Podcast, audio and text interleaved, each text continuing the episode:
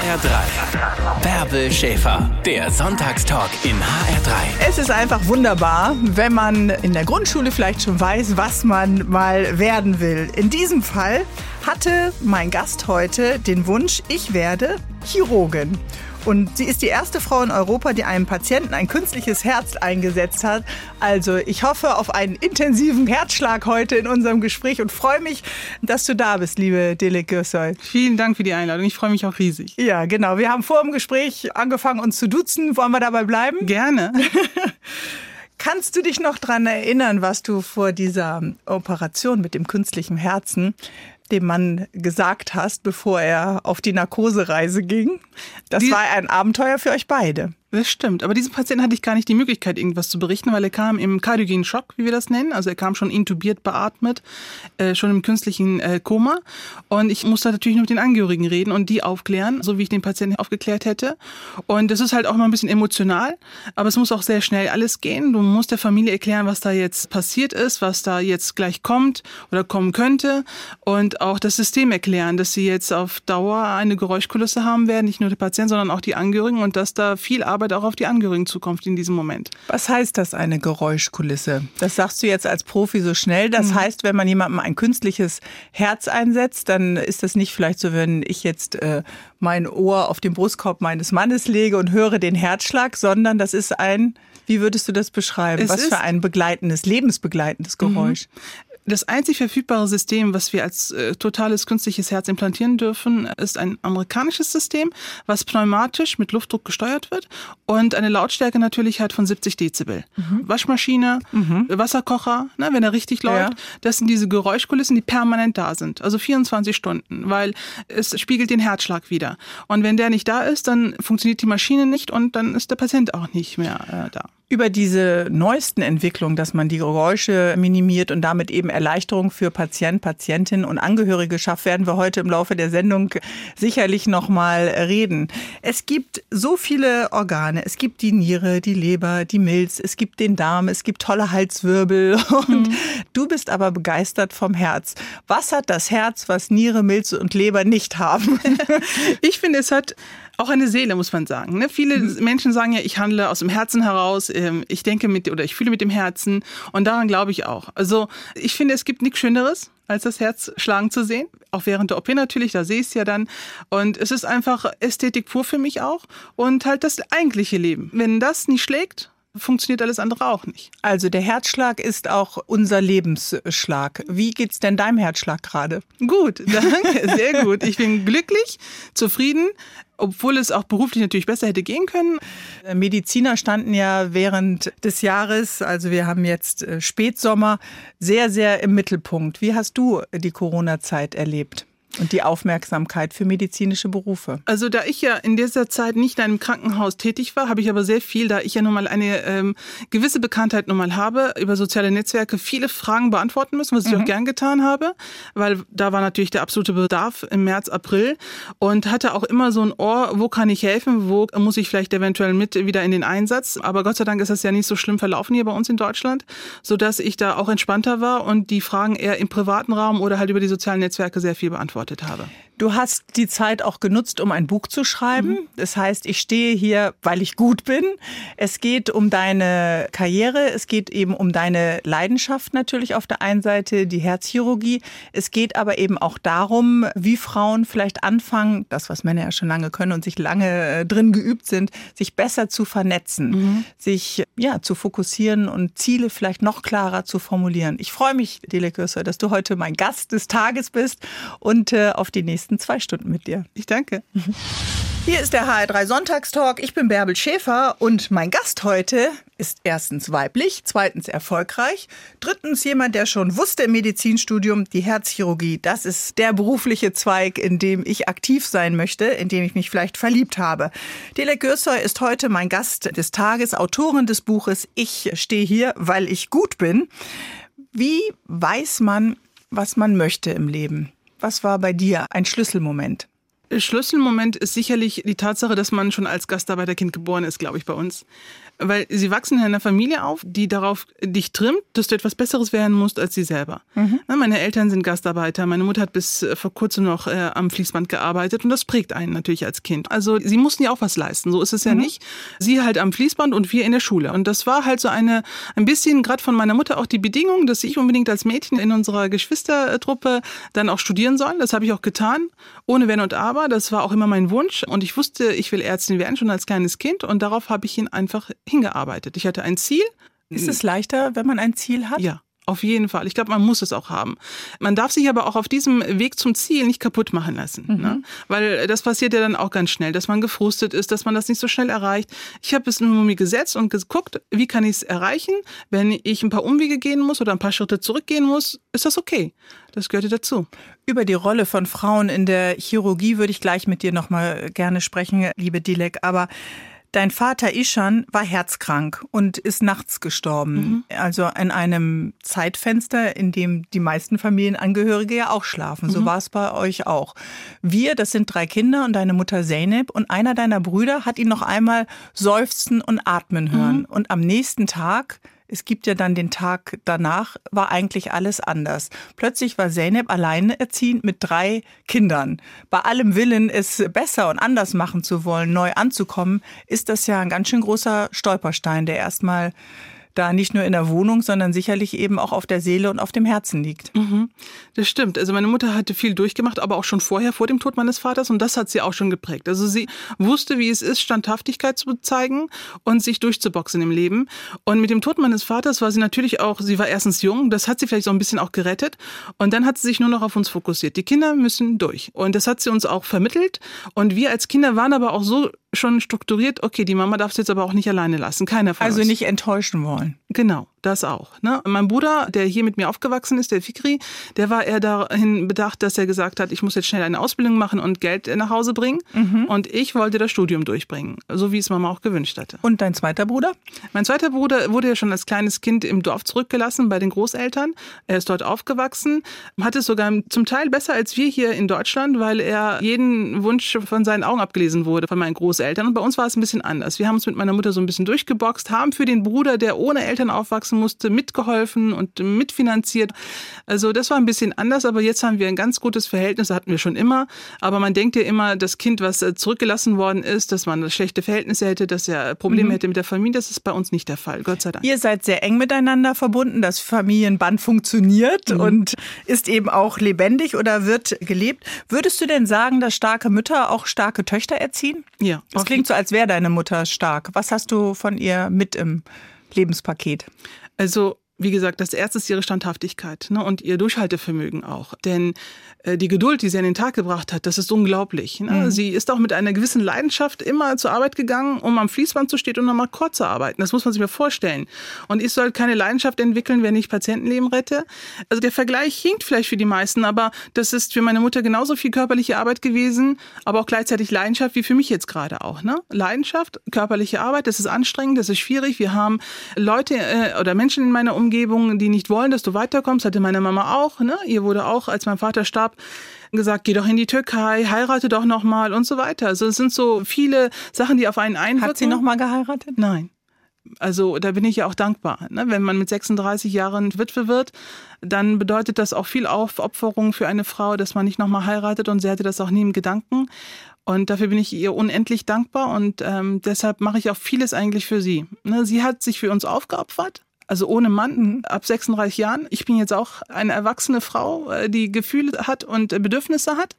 Und dass meine Mutter das alles zurückgesteckt hat, ist nicht selbstverständlich. Wenn dein Papa dich heute sehen könnte, was glaubst du, was würde der sagen? No, ich wäre wär, wär stolz. ne? ich, äh, also ich mochte meinen Vater immer mehr als meine Mama. Das, ist, das weiß auch meine Mutter. Und ähm, das war auch für mich, äh, als mein Vater starb, schon so ein Bruch, wo ich dachte, okay, jetzt ähm, ist derjenige, der, der mich so als Prinzessin behandelt hat, jetzt weg.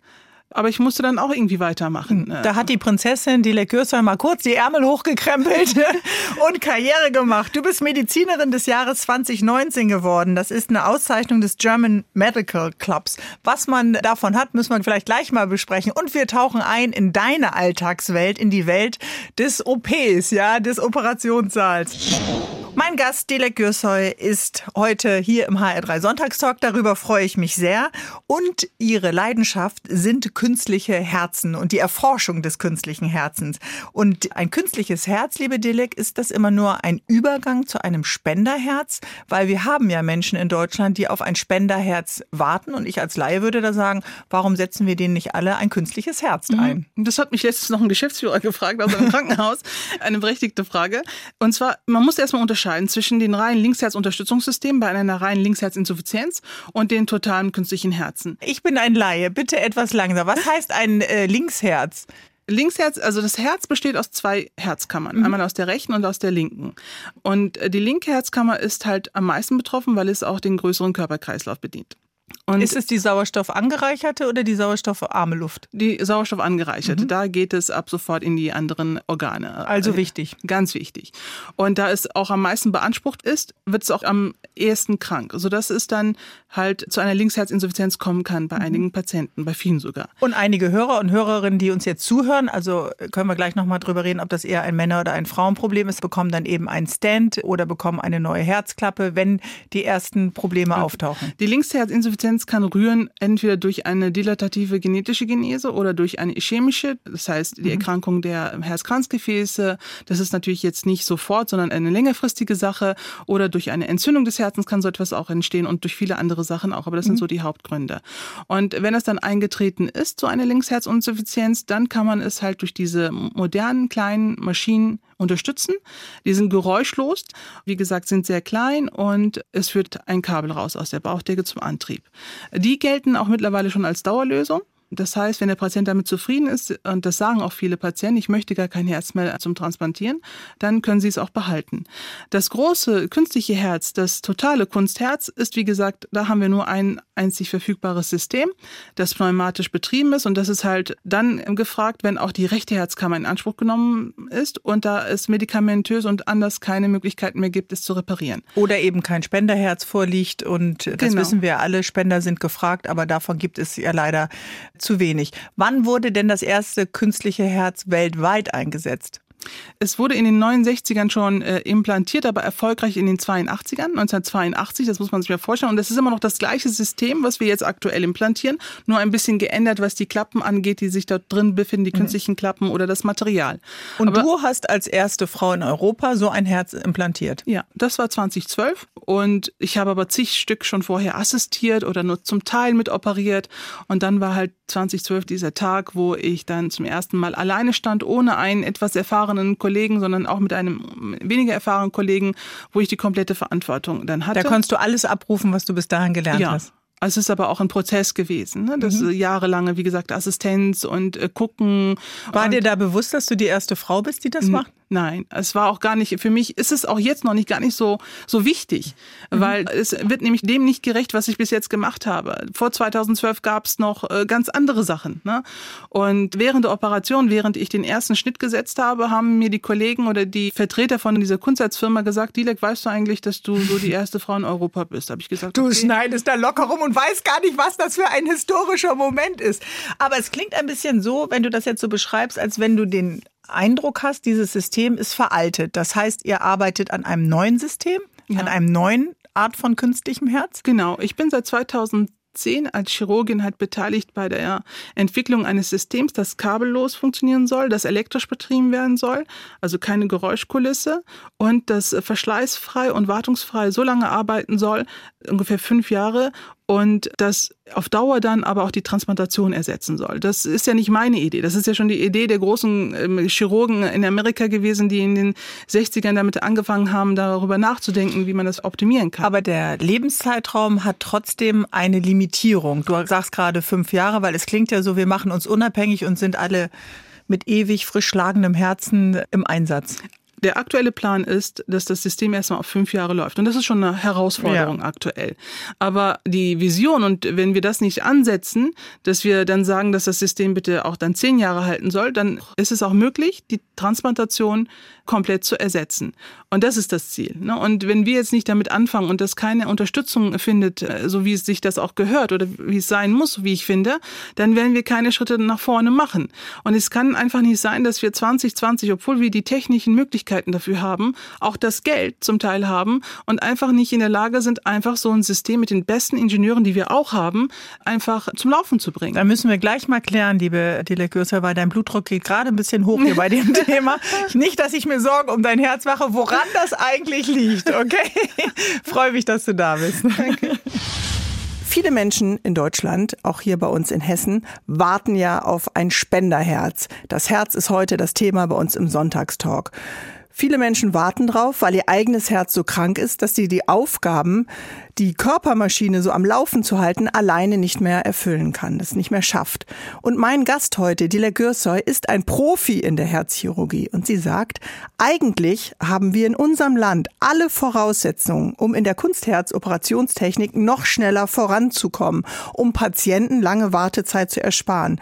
Liebe Dile, könnten wir da in Deutschland nicht auch Vorreiter sein? Das ist doch eine Chance, einen ganz großen Markt eben auch zu erobern und zu besetzen. Ja, unbedingt. Das Problem ist, wenn irgendeine Katastrophe passiert, sind wir eigentlich primär abhängig von den Amerikanern. Mhm. Also sowohl Warum? Warum sind die führend in der Herzchirurgie? Die sind einfach in der Führung, auch in der Forschung und in der Entwicklung der ganzen Systeme. Das Hauptsystem, was wir jetzt für die reine Linksherzinsuffizienz oder Unterstützung dann implantieren, ist ein amerikanisches System. Das einzige Kunstherz, was wir auf dem Markt haben, ist ein amerikanisches System. Und wir halt in NRW sind so einzig führend in der Entwicklung eines neuen Linksherz-Unterstützungssystems. Macht die Hessen jetzt gerade ein bisschen traurig? Traurig, wenn du das so lässig hier sagst. Aber, aber hoffentlich weckt es die Konkurrenz. Ich will das ja unbedingt erzählen, damit Leute auch entweder investieren oder selber was erforschen oder selber auf den Weg etwas bringen. Das ist ja wichtig. Und klar gab es in den 80ern auch noch die Entwicklung aus dem Berliner Herzzentrum, das Berlin Heart, was aktuell eigentlich äh, primär auf mehr bei Kindern implantiert wird. Dann ist die Entwicklung eines Zürich Hearts noch in der Startbahn in Berlin. Aber hat Warum sind Zeit. alle zögerlich, wenn alle Voraussetzungen eigentlich da sind? Wir haben das wissenschaftliche Know-how, wir haben die Finanzen doch eigentlich. Woran liegt es dann, Dilek? Also primär am Geld also die Finanzen. Mhm. Es wird äh, von den entsprechenden Landesregierungen und von der EU auch finanziert, aber es reicht nicht. So ein Amerikaner kriegt von privaten Investoren oder ein Franzose kriegt 80 Millionen und dann ist die Sache auch relativ schnell geritzt. Weil wir keine Spenderkultur haben oder äh, weil eben wie in Amerika vieles über private Donation, also Spenden läuft oder woran liegt das? Also die Spendekultur, die haben wir wohl in Deutschland. Mhm. Ne? Nur äh, weiß das halt auch keiner, ne? dass wir so ein Problem haben, dass das meistens dann scheitert.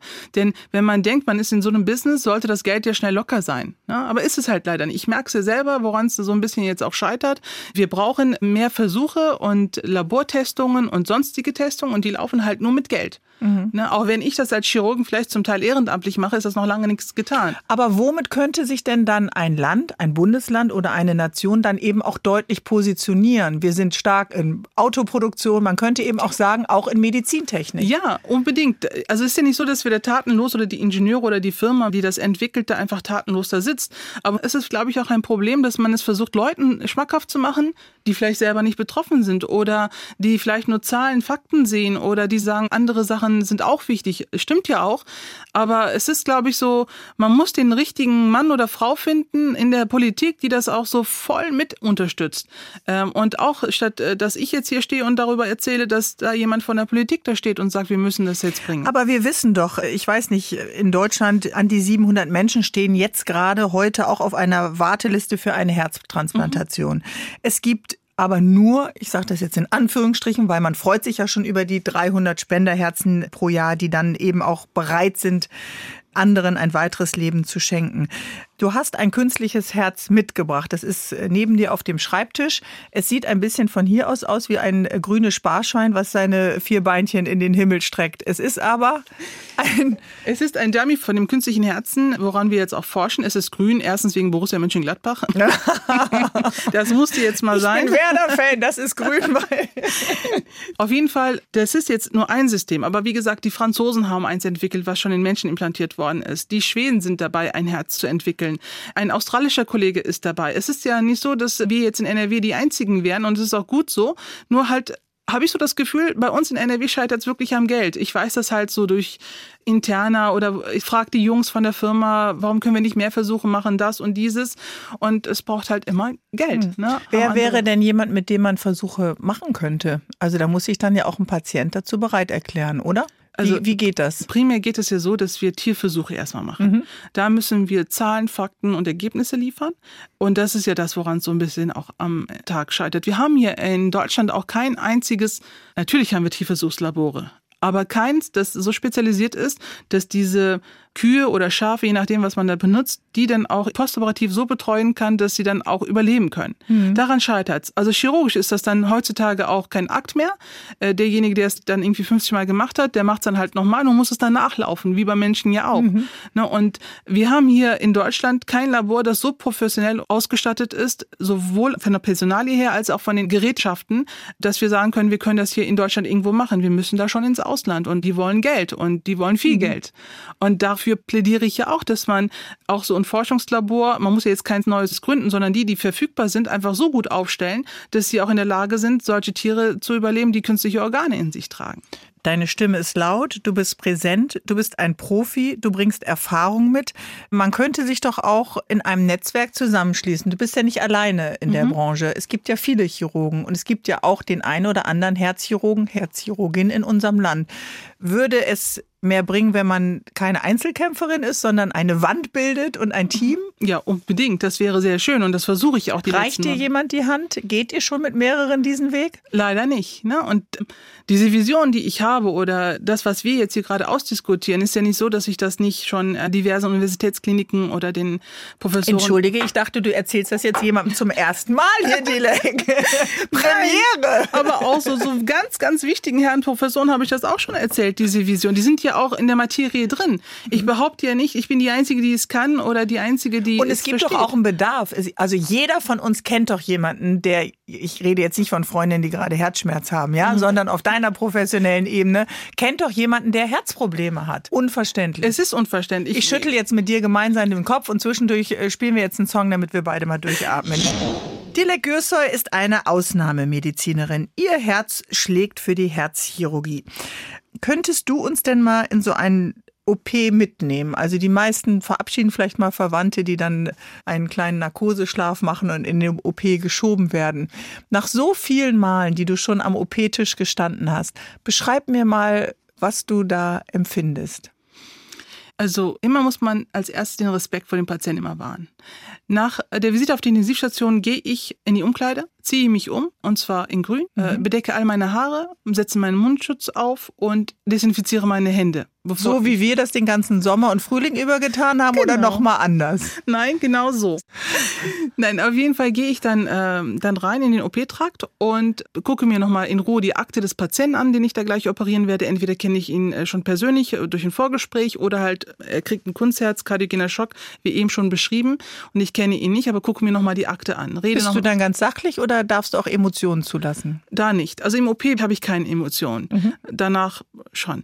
Auf jeden Fall spreche ich nochmal mit dem Narkosearzt, ob alles okay ist, alles soweit gereift ist und rede auch nochmal mit den OP-Schwestern, ob alles vorbereitet ist, lagere entsprechend nochmal den Patienten, wenn es sein muss. Wenn alles okay ist, gehe ich in den Waschraum, wasche mich die fünf Minuten, die mittlerweile auf drei Minuten reduziert ist. Ich wasche mir sie vorher mit Seife und dann desinfiziere ich mich tatsächlich fünf Minuten. Da bin ich ein bisschen übertrieben vielleicht, aber so habe ich es gelernt, so bin ich antrainiert und so mache ich das auch weiterhin. Und dann gehe ich in den Waschraum und wasche meinen Patienten in der Regel immer selber ab. Mhm. Warum Chirurg ist dir das wichtig? Weil das enorm wichtig ist, wie man abwächt.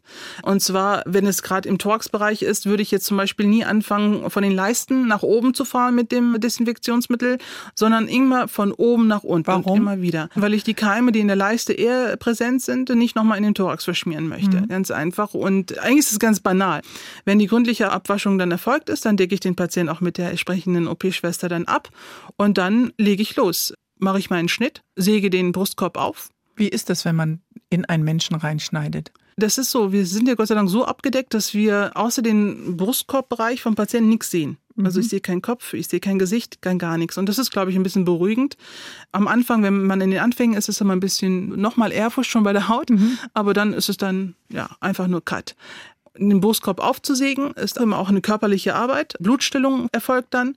Dann setze ich den Thoraxsperrer ein, um zum Herzen zu gelangen. Dann eröffne ich das Perikard, den äh, Herzbeutel und dann sehe ich das erste Mal das Herz schlagen. Und das ist immer ein schöner mhm. Moment. Und diese Wege sind immer gleich. Also man kann keinen anderen Weg gehen. Das sind immer die Schritte, die du gehst. Ja. Und trotzdem ist es ja jedes Mal neu. Also wenn du jetzt meinen Brustkorb aufsägen würdest, wäre das genauso als von einem 20-Jährigen oder von einer 80-Jährigen? Äh, ja, also bei den Frauen ist man da ein bisschen vorsichtiger. Mhm. Es ist tatsächlich so, dass ich auch Assistenten kaum Frauen Brustkörper aufmachen lasse sondern eher stabile Männerbrustkörper. Mhm. Das ist halt nochmal Fakt, weil das auch bei der Frau alles ein bisschen zarter ist, die Gefäße vielleicht ein bisschen oberflächlicher liegen und auch auf die Ästhetik achtet man natürlich bei jedem Patienten, bei der Frau halt ein bisschen noch mehr, weil sie auch darauf entsprechend Wert legt. Äh, bei dem Mann ist das halt ein bisschen anders.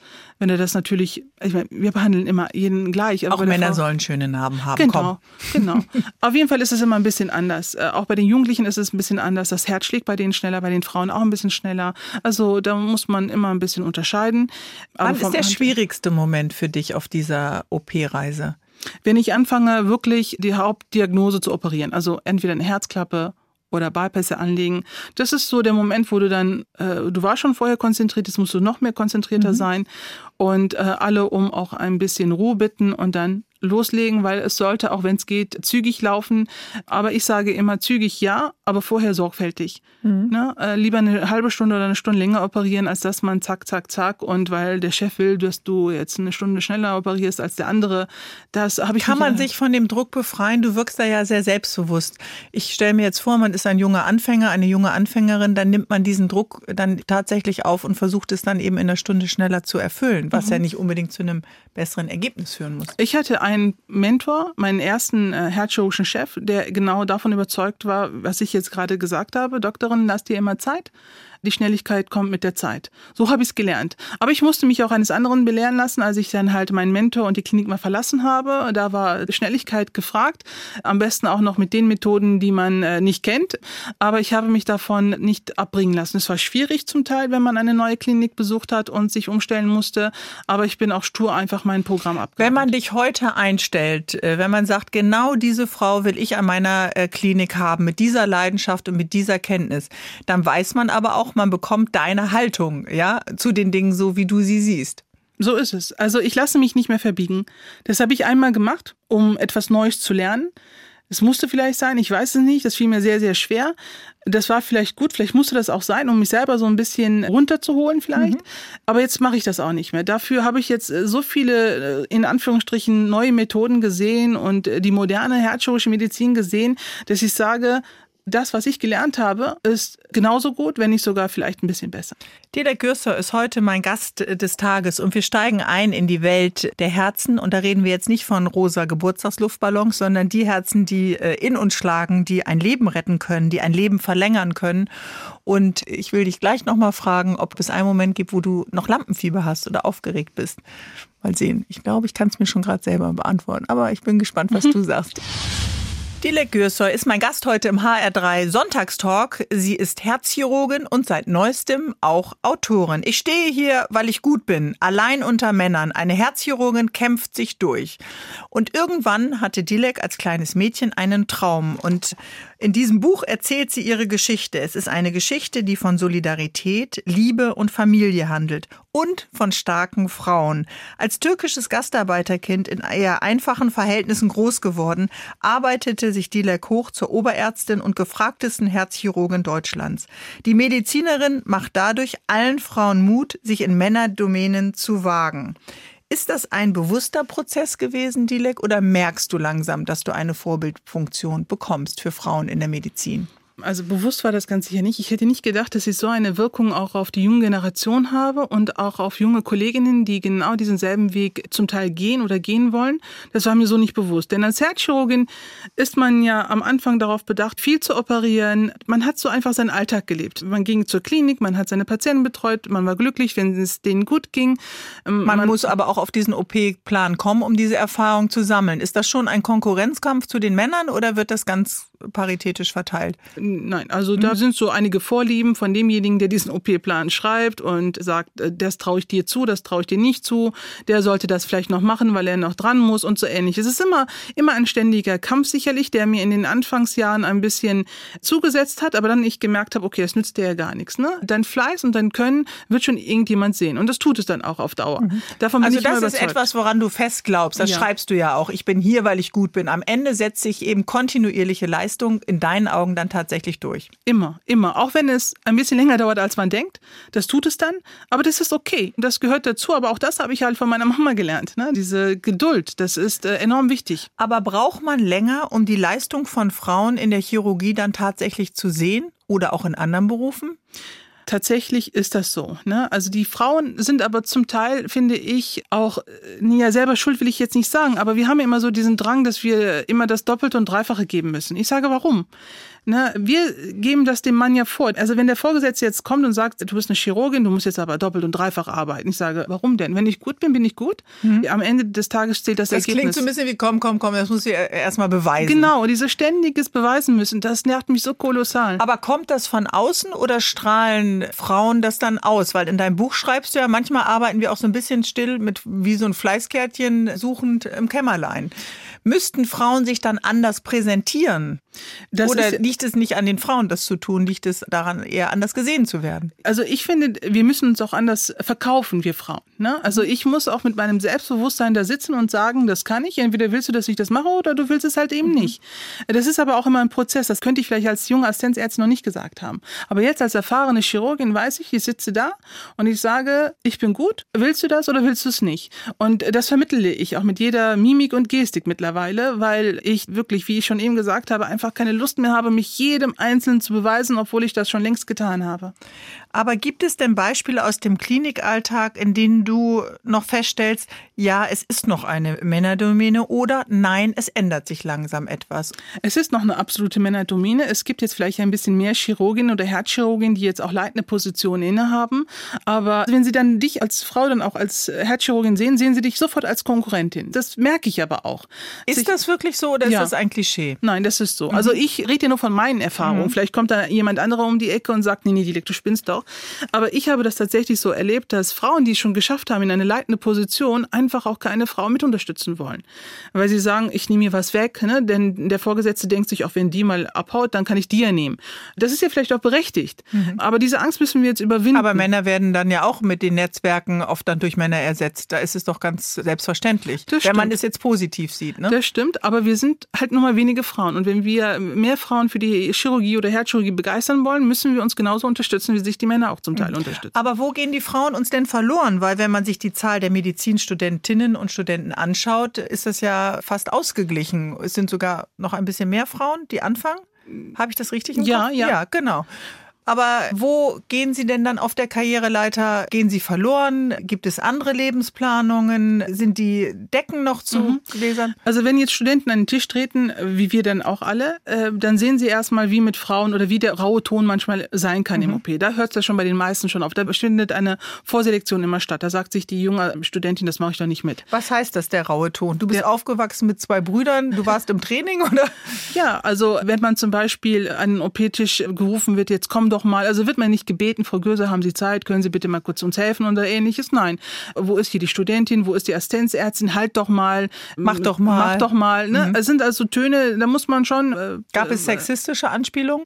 Ich habe das Gott sei Dank so nicht erlebt, mhm. aber auch weil ich meine Einstellung auch äh, ganz fokussiert auf das Ganze, was da vorgeht, dann während des OP-Tisches immer darauf fokussiert war. Äh, klar gibt's immer diese Flirtereien, auch am OP-Tisch. Das ist mhm. ja jetzt auch nichts Neues und auch nichts Wie, Schlimmes. Moment, wir liegen da in Narkose und ihr flirtet? Hallo? Nein, das nicht, aber. Gut, ähm, wenn Patrick Dempsey und du. Nein, aber das gehört ja auch ein bisschen dazu und das ist ja auch alles nicht schlimm. Aber Sexismus ist für viele ein Thema. Ich höre ja auch andere Frauen und Berichte und ähnliches, aber ich hatte das Gott sei Dank nicht. Und ähm also bitte, wir müssen uns diesen Gedanken nochmal festhalten. Es fangen mehr Frauen an zu studieren, mhm. das Fach, was du so liebst, Medizin, und trotzdem sind es am Ende nicht mal ein Drittel Oberärzte. Genau. Das ich muss nachdenken. Ja. Ich spiele einen Song und dann reden wir weiter. Okay, okay? Dede Gösser, mein Gast heute im HR3 Sonntag Sonntagstalk und ich bin Bärbel Schäfer. Dass Deutschland, besonders Neuss, auch mir zur echten Heimat wurde, verdanke ich demnach maßgeblich meiner Mutters Einstellung. Auch mein Stolz und mein Selbstbewusstsein habe ich wohl von ihr geerbt. Das schreibt mein heutiger Gast im HR3 Sonntagstalk, Tille Kürsoy. Und sie sagt oder schreibt eben auch, ich schritt von Anfang an durchs Leben. Ich habe immer am richtigen Platz mich gefühlt. Ich habe mich immer erwünscht gefühlt. Ich wollte immer dort sein, wo ich war und immer die sein, die ich bin. Ich habe mich selbst nie als eine Migrantin gesehen, nie als Deutsche mit türkischer Abstammung. Ich war einfach Dile Kürsoy aus Neuss. Nicht mehr und auch nicht weniger. Ich kann mich auch beim besten Willen nicht daran erinnern, dass ich wegen meiner türkischen Wurzeln anders oder gar schlechter behandelt wurde oder mich anders behandelt fühlte als andere Kinder. Trotzdem, wenn man auf dieses Land in diesem Sommer und auch in diesem Spätsommer guckt, scheint es doch auch immer noch Mitbürger zu geben, die entweder rechtsnationale Parteien wählen oder eben doch auf Herkunft schauen. Mhm. Was antworten wir denen? Wir müssen uns bilden. Über Bildung geht alles anders und läuft auch alles anders. Und da ist auch immer mein Appell an diejenigen, die jetzt neu gekommen sind. Ich höre auch Berichte von syrischen Einwanderern, von jungen Leuten, die jetzt Abiturdurchschnitte von 1,2, 1,3 haben. Das ist super. Nur so können wir das Ganze anders gestalten, die ganze Nation anders gestalten. Und dann nehmen uns auch die Leute ganz anders wahr. Und das ist auch so mein Hauptanliegen, weshalb ich auch so manchmal durch Deutschland reise und junge Leute dazu animiere, zu studieren. Mhm. Und nur darüber, wenn wir über die Bildung lässt sich das meiste ändern. Dass eben die Frage, woher kommst du, wo bist du aufgewachsen, woher kommen deine Eltern, all das, was wir eben gesellschaftlich schon leider seit Jahren, muss man ja sagen, immer wieder diskutieren. Wir dürfen eben auch nicht müde werden, unsere Stimme zu erheben und weiterzumachen. Ich glaube, das ist auch nochmal ganz wichtig, denn du bist ja auch eine, die die Stimme erhebt und sagt, Frauen sollen sich eben auch durchsetzen in Berufen, in denen es vielleicht noch eine Männerdomäne ist. Und wir haben gerade uns nochmal gefragt, wenn so viele Frauen auch anfangen mit einem Medizinstudium, warum sind dann nur ein Drittel von ihnen in führenden Positionen? Weil wir nicht wollen, ne? Oder auch niemandem kundtun, dass wir gerne ganz, ganz oben wollen. Ich hatte letztens eine Kollegin mit Kopftuch, die in der Neurologie arbeitet und auch Oberärztin schon ist und mit der ich so einen kurzen Kontakt hatte und gesagt habe, versuch doch bitte Chefin zu werden. Ich glaube, ich war die Einzige, die das ihr jemals gesagt hat. Mhm. Und wir müssen das in unseren Köpfen ein bisschen ändern. Ne? Erst wenn wir Frauen in den Führungspositionen sind, werden auch die ganzen Strukturen in dem Klinikalltag sich ändern. Das ist ja automatisch. Wir werden mehr Gendermedizin betreiben. Wir werden äh, die Dienstpläne so legen, dass es auch für Herzchirurginnen oder Chirurginnen mit Kindern möglich ist, noch zu operieren. Die Struktur ändert sich nur, wenn wir auch Chefärztin werden wollen. Und das aber auch kundtun und unsere Vorgesetzten nötigen quasi fast schon ne, zu sagen, äh, bitte hilf mir, bitte setz mich auch in diese Position. Du bist in mehreren Kliniken gewesen, du mhm. bist eine Top-Herzchirurgin und bist im Grunde jetzt natürlich Autorin, aber es klingt ein bisschen so auch auf der Suche nach einem neuen beruflichen Zuhause. Genau, ich will eine Klinik für künstliche Herzchirurgie, wo wir diesen chronisch herzinsuffizienten Patienten eine eigens für sie eingerichtete Klinik gründen. Und das will ich halt für diese chronische Herzinsuffizienz, damit wir, wie wir schon am Anfang gesagt haben, nicht äh, darüber nachdenken müssen, wann stirbt ein anderer Mensch, um einen anderen zu retten, gerade in der mhm. Herzchirurgie. Mhm. Und ich rede natürlich mit vielen, ich habe viele herzchirurgische Kliniken besucht, viele Universitätskliniken aufgesucht, persönlich die Möglichkeit gehabt, mit den entsprechenden Personen zu reden. Und da wurde ich zum Teil aber auch empfangen von Leuten, die kurz vor ihrer Rente stehen oder die mir mitgeteilt haben, dass sie dieselbe Idee ja eigentlich hätten, aber ich soll doch noch das und das organisieren, dann kann ich kommen und das machen. Mhm. Oder mir saßen Chefärzte gegenüber, die während sie mit mir gesprochen haben, an ihrer Frikadelle darum gegessen haben wo ich dann dachte, okay, die Leute sind noch gar nicht so weit, dass sie da eine selbstbewusste Frau haben, die sagt, ich habe eine Mission, ich habe eine Vision und die möchte ich gerne verwirklichen mit ihnen. Da sind sie überfordert. Mhm. Vielleicht rede ich aber auch zum Teil über ein Thema, was viele Herrenprofessoren auch gar nicht beherrschen, was gar nicht schlimm ist. Ich beherrsche auch viele Sachen nicht. Jeder von uns hat seine Lücken. Jeder von uns hat seine Schwerpunkte. Und ähm, trotzdem finde ich einfach kein Gehör, weil ich da mit meinem Lebenslauf da sitze und auch gerade sitze und selbstbewusst sage, ich möchte jetzt das und das. Und ihm vermittle ich sicherlich auch, dass ich mich nicht verbiegen lassen werde, nur weil ich dann jetzt nochmal mhm. eingestellt bin. Aber jetzt kannst du ja auch nicht anfangen, an deinem äh, Traum zu zweifeln, weil der Weg gerade holprig ist oder weil dir eben keine eine Hand reicht. Wie motivierst du dich dann selber weiterzugehen? Also kein männliches Ego wird mich davon abbringen, von meinem Traum und an meinem Ziel weiterzuarbeiten. Kein männliches Ego. Und das ist es momentan. Und auch das habe ich die ganze Zeit während äh, meines Studiums und während meiner Ausbildung auch erlebt, dass viele Frauen so mit 39 abgesprungen sind. Mhm. Auch wirklich gestandene super Chirurgin, wo ich dachte, wieso macht die das denn jetzt? Ne? Hast du Antworten bekommen? Von denen selber nicht, aber beobachtet. Die wollten Familie schnell noch gründen, Kinder noch schnell kriegen. Ne? Und sie wollten sich es einfach nicht mehr antun. Sie haben sich alle äh, aufgeben möchte ich nicht sagen. Die haben halt vielleicht einen anderen Weg für sich selber gewählt. Jeder braucht doch eigentlich für eine gute Karriere irgendwann auch mal jemanden, der einem eine Hand reicht, einen Mentor, jemand, der dein Talent auch sieht. Genau, und das hatten diese, die ich erlebt hatte, halt eben nicht. Diese Mentoren, diese Vorgesetzten, die sagen, okay, du gehst jetzt einen Schritt weiter, du gehst einen Schritt nach oben, ich werde dich zur Chefärztin machen. Und daran scheitern wir auch. Wir neigen dann auch mit 39 oder mit kurz 40 halt aufzugeben. Zu sagen, ach, ich könnte doch eigentlich ein viel einfacheres Leben führen. Das stimmt, mir könnte es jetzt auch viel einfacher gehen mhm. und sagen, ich gehe jetzt einfach in die Kardiologie oder ich mache jetzt Dermatologie, spritze irgendwelche Lippen auf und dann geht es mir auch gut. Ne? Mit dieser Bekanntheit habe ich vielleicht, verdiene ich mich dumm und dämlich. Aber ich habe eine Vision und davon lasse ich mich einfach nicht ab. Aber deine Lieblingsfarbe ist grün, dann laufen wir am Ende alle mit grünen Lippen rum. Dilek, ich weiß nicht, ob das ein Ausweg ist.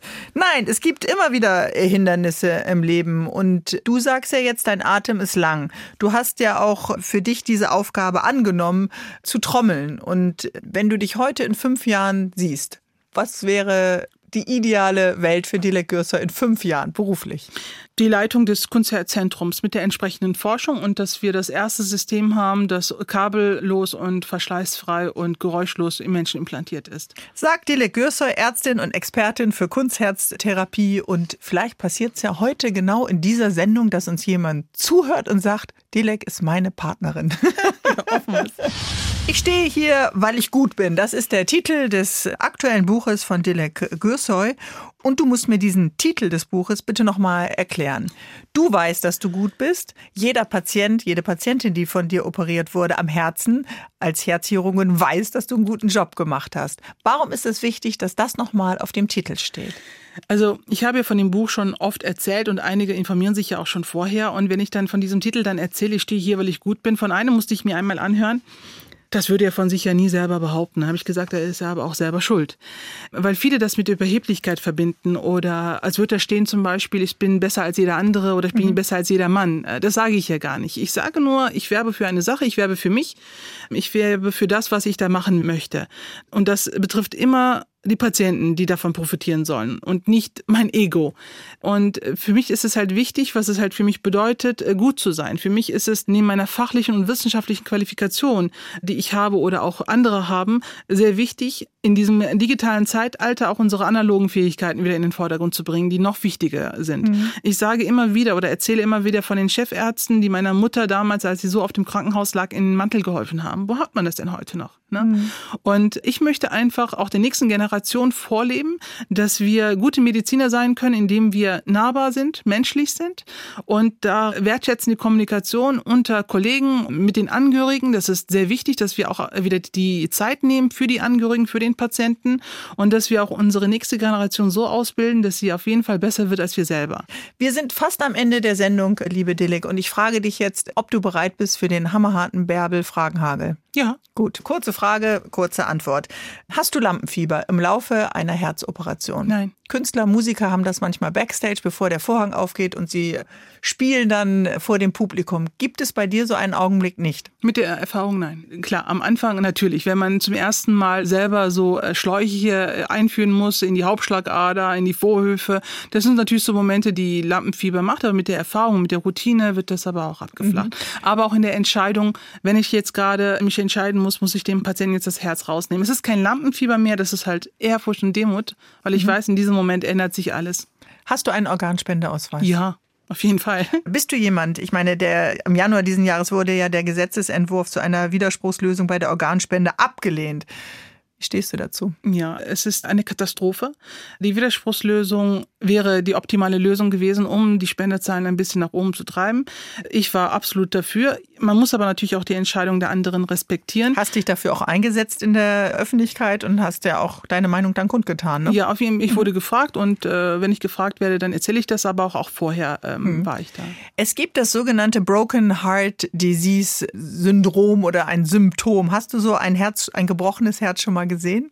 Ich weiß natürlich, was du meinst, aber ich habe schon Patienten erlebt, die durch einen Schicksalsschlag auf einmal meinten, ich bin jetzt krank geworden. Und das gibt es. Davon bin ich überzeugt. Und habe ich bestimmt die ein oder anderen Patienten erlebt, die vorher kerngesund waren und durch einen Schicksalsschlag mhm. dann auf einmal Bypass oder Klappen brauchen. Wen hättest du am liebsten nie auf dem OP-Tisch? Da mache ich keinen Unterschied. Das ist mir egal. Also jeder Patient, der krank ist, verdient es, eine beste Therapie zu bekommen. Mhm. Wo ist für dich der beste Ort in einer Klinik? Der OP. Nach wie vor. Ja, auf jeden Fall. Da ist Ruhe, da ist Klimaanlage. Wir haben in diesem Jahr so viel über Keime und Viren gesprochen. Ist das ein virus- und keimfreier Ort? Weil während Corona-Zeiten sind viele OPs ja ausgefallen, aber viele hatten auch Angst, in Kliniken zu gehen und haben von sich aus Eingriffe abgesagt. Ich danke dir, dass du das jetzt aufrollst, weil das ist so ein wichtiges Thema Hygiene. Ich gehöre zu den Hygienetanten, ja, die mhm. wirklich sehr penibel auf äh, alles achten.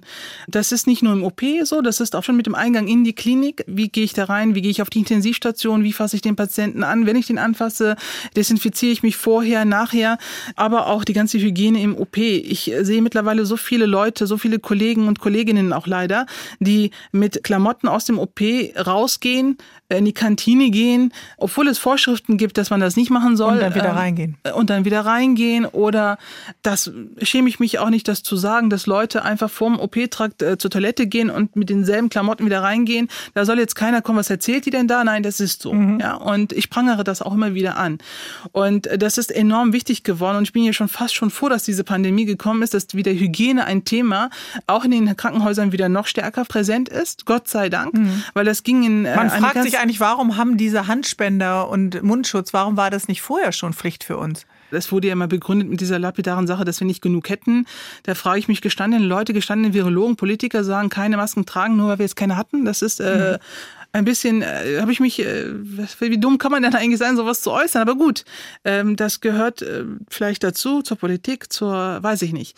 Aber für mich ist das ein ganz, ganz riesengroßes Thema und ich bin froh, dass es im Sinne unserer Patienten wieder mehr Hygiene an der Tagesordnung mhm. steht. Letzte Frage zum Schluss an dich, liebe Dilek. Ähm, ich will jetzt nicht berufsschädigend sein für deine zunfte Herzchirurgie, aber dein Tipp an uns alle, was können wir machen, damit unser Herz gesund bleibt? Auch stressfrei bleiben. Das ist das Aller, Allerwichtigste. Ich bin gerade auch in so einer Phase, wo ich eigentlich stressbehaftet sein sollte. Bin ich aber nicht. Ich bin so mega entspannt. Hat vielleicht aber auch damit zu tun, dass ich finanziell unabhängig bin, weil ich gut aufgestellt bin, aber auch, weil ich äh, wieder so ein Ziel habe und mich einfach darauf fokussiere und ich weiß, dass der nicht gerade ausgeht, dieser Weg. Ich danke dir für deine Zeit und wer unser Gespräch jetzt aus welchen Gründen auch immer verpasst haben sollte, den empfehlen wir beide nochmal unseren Podcast. Den stellen wir gleich bei hr3.de online und dein Buch. Ich stehe hier, weil ich gut bin. Heute bei mir hast du gesessen, aber ich hoffe, das war auch in Ordnung. ich danke dir für deine Zeit. Ich danke dir. HR3. HR3. Zu Hause in Hessen.